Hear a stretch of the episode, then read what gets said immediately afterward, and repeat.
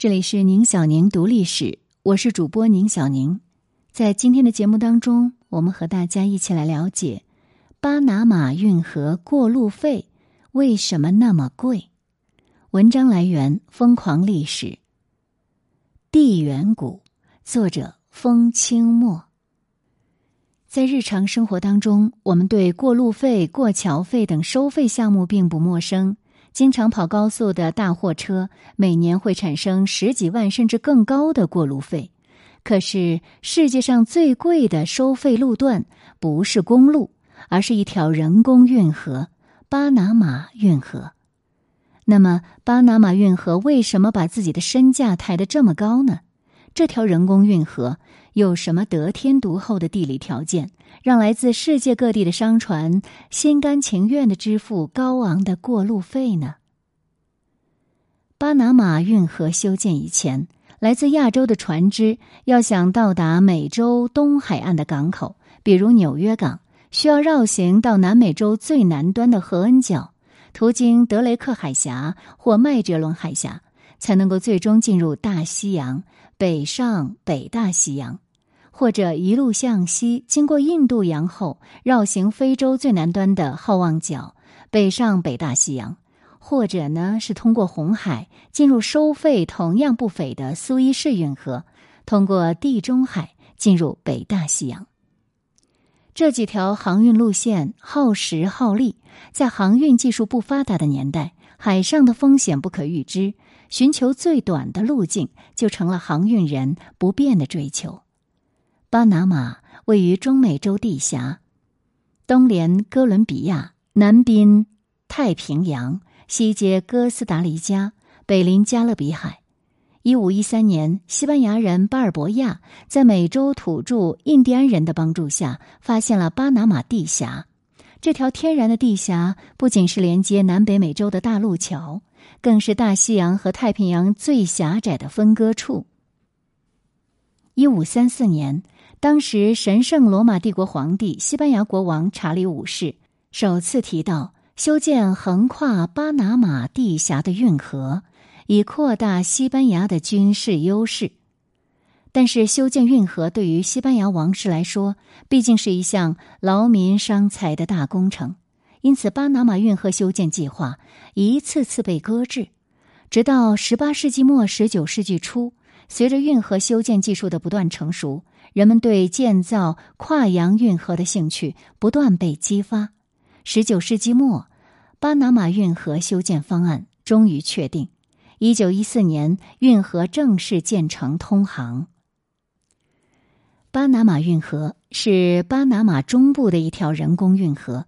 横贯巴拿马地下，运河全长八十二公里，连接大西洋和太平洋。运河最宽的地方超过三百米，最窄的地方也有一百五十米。万吨级货轮可以顺利通行。运河最高处距离海平面约二十六米，因此建筑师在运河中设计了三道船闸，通过开放闸口来控制水量，调整航道内海平面的高度。使得船舶可以畅通无阻。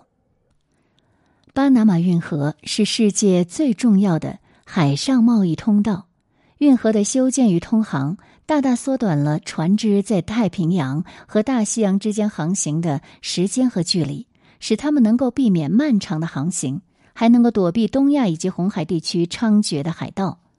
运河的修建有效的沟通了东亚和美东市场。刺激了国际航运业的兴旺。二零一二年，有超过八十一点五万艘船通行巴拿马运河，有超过六亿吨货物由此到达目的地。随着运河使用率的不断提高，船舶设计师们还建造了巴拿马型船，一种依照巴拿马运河船闸量身定制的大型船只，以便精确匹配船闸开合。在顺利通航的情况下，尽量多的运送货物。巴拿马运河还是世界上最贵的航路，运河管理处每年经手的过路费超过二百五十五亿元人民币。中国和美国是运河最大的客户，来自中国的船只每年需要缴纳超过九十六亿人民币的过路费。运河高昂的收费主要源自它高昂的建造成本和管理成本。巴拿马运河是有史以来规模最大、难度最大的工程项目之一。美国土木工程师协会把它评为新世界七大奇迹之一。但是，这个奇迹是用生命和血汗换来的。一八八一年，法国人开始尝试修建巴拿马运河，但是由于建造难度太大、工作压力大、环境恶劣。有超过两万名建筑工人因为感染疾病而死亡。法国在一八八九年无奈之下放弃了这个项目，而这之后，由于政治因素、社会动荡，运河修建一度被搁置。一九零四年，美国接手运河修建工作，直到一九一四年运河通航之前，仍有超过五千名工人将生命奉献给了运河。一九零三年，巴拿马从哥伦比亚独立，成立共和国。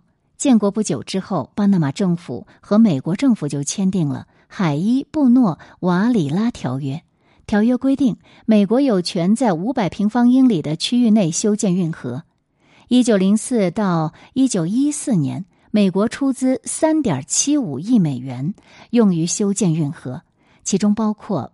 向巴拿马政府一次性支付的价值一千万美元的租金，以及四千万美元购买法国遗留的资产。一九一四年后，美国严格控制着运河的经营管理权。巴拿马政府在一九七九年以后才开始参与运河的运营和日常维护工作，直到一九九九年十二月三十一日。美国才正式将运河全部的经营管理权交接给巴拿马政府，而美国控制巴拿马运河，首先是想扼住世界海运航道的咽喉。通过巴拿马运河，美国得以首次控制两大洋，这在第一次世界大战战争时期（一九一四到一九一八年）这是至关重要的。当时没有空中力量。所以，世界强国与世界海上强国是一致的。巴拿马运河是使美国成为地球上最强大国家的地缘政治战略。第二，美国政府想让这笔巨额投资物超所值。巴拿马运河经济影响巨大，可以联合两大洋之间的贸易。从十九世纪九十年代开始，全球贸易就十分重要和活跃。控制一条横跨太平洋和大西洋的通勤路线，对于美国是至关重要的。因此，华尔街非常支持，并积极帮助运河融资。如今，巴拿马运河每年的经营净利润高达八亿美元，远超投资预期。当然，运河修缮管理也是一项重要的支出。工作人员需要对运河及其相关设施进行持续的维护工作。使它在热带气候下能够正常运行，这就包括疏浚航道、安排船闸检修、修理和更换机器。在美国移交管理权后的头十年，巴拿马运河管理局投资了近十亿美元，用于运河的扩建和增设现代化港口设施。管理局购买了新的钻井船和稀泥船。还将拖船船队的规模扩大了百分之二十。在技术方面，管理局更换了长达十六公里的机车轨道，还安装了新的船闸机械控制装置。河道淤积也是巴拿马运河的主要威胁之一。运河地处众多自然河流之中。当地农民普遍采用刀耕火种的农业技术，也就是通过砍伐和燃烧森林来开拓农业用地。这种落后的技术造成了森林退化、水土流失，大量的泥沙被河流冲走，最后沉积在较为平坦的巴拿马运河当中。因此，运河管理局不得不使用大量的清淤船来清除航道内的淤泥。这就产生了巨大的管理费用，而自然灾害也给人工运河的管理带来了挑战。二零一零年十二月，破纪录的降雨破坏了运河以及周边的一部分基础设施，导致巴拿马运河被迫关闭十七个小时。这是运河自建成以来首次被迫关闭。两项成本相加，促使巴拿马运河成为了昂贵的黄金水道。船舶是按重量收取通行费的，一艘船在运河上航行的平均费用是十五万美元，约等于一百万人民币。但是对大型船只来说，额外的服务费和附加费可能要使得通行费又贵上许多。而近年来，海运对于全球货物运输的贡献越来越大，巴拿马运河对于世界贸易的贡献也是越来越明显。航运模式的变化，特别是巴拿马型游轮数量增加，让运河管理局意识到需要尽快对运河进行改造，以保持其巨大的市场份额。二零零六年，管理局曾经预判。到二零一一年，世界上百分之三十七的集装箱船将使用巴拿马运河，因此必须增设或者是拓宽运河的航道。这项建议很快就被巴拿马政府批准了，总费用约为五十二点五亿美元。二零零六年十月，巴拿马全国公民投票通过了扩建运河的提议，通过率约为百分之八十。然而，羊毛出在羊身上。巴拿马这笔投资全部来源于运河经营收入，而提高收入最直接的办法就是调整运费。二零零六年，巴拿马运河管理局宣布，其扩建计划将通过提高运费和增加一系列新的收费标准来提供资金，这就引发了运河使用者的许多争论和反对。直到二零一二年，巴拿马内阁会议才批准了一项重组巴拿马运河定价体系的提案，并于二零一二年十月和二零一三年十月实施了这两个阶段的通行费上调。新的收费结构将原有的八个收费路段增加到十个路段，普通货物、干散货、油船、化学品油船。液化石油气车船和滚装船的通行费也纷纷上调，但是运河扩建计划进展的十分的缓慢。原定于二零一四年完成的船闸建设工作延期两年，直到二零一六年才正式落成。整个扩建工作持续了十年之久。二零一六年底。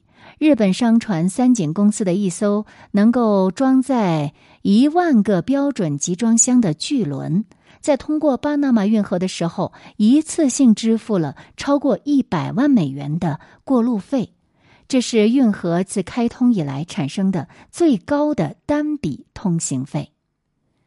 照理说，运河的运费不断上涨，河道问题严重，河道修缮新建的速度也异常缓慢。那为什么每年还是有成千上万艘远洋货轮心甘情愿的支付这高昂的过路费呢？说到底，修建运河不是慈善事业，而是一项生意，有投资才会有回报。运河修缮保养支出虽然大，可是每一项支出都落到实处，最终还是提高了运河在国际海运事业上的综合竞争力。而对于航运公司来说，从巴拿马运河通行可以节约航行时间和路程，使得船舶能够按时准确到达目的地港口，保证海运货物的顺利交割，从而为他们节约成本、提高利润率。海运商品大多都是大宗货物，价值极高，相较于货物带来的经济利益，运河收取的过路费也称不上昂贵。巴拿马运河的竞争优势还不止于此。近年来，人们对于北极航道的探索不断加深，北极航道也可以作为一条捷径，互通亚洲、北美和北欧。北极航道不仅距离短，目前还不收取任何的过路费，这给传统航道带来不小的挑战。但是，人们经过研究后发现，巴拿马运河相较于北极航道还是有一定的优势的。北极航道虽然距离短，但是允许通航的时间也短，海冰的状况难以估计，而且极地环境脆弱，应急救援的难度也大。综合来说，北极航道所需的运行成本仍然是居高不下的。而巴拿马运河地处热带气候，天气比较稳定且容易预报。河道虽然也有淤积，但是清淤的难度不大。部分航运专家认为，短期来看，巴拿马运河仍然是航运从业者的首选。综上所述，尽管巴拿马运河收取天价的过路费，而且费用也在不断的上涨，短期来看，巴拿马运河仍将是世界海运业最主要的通道。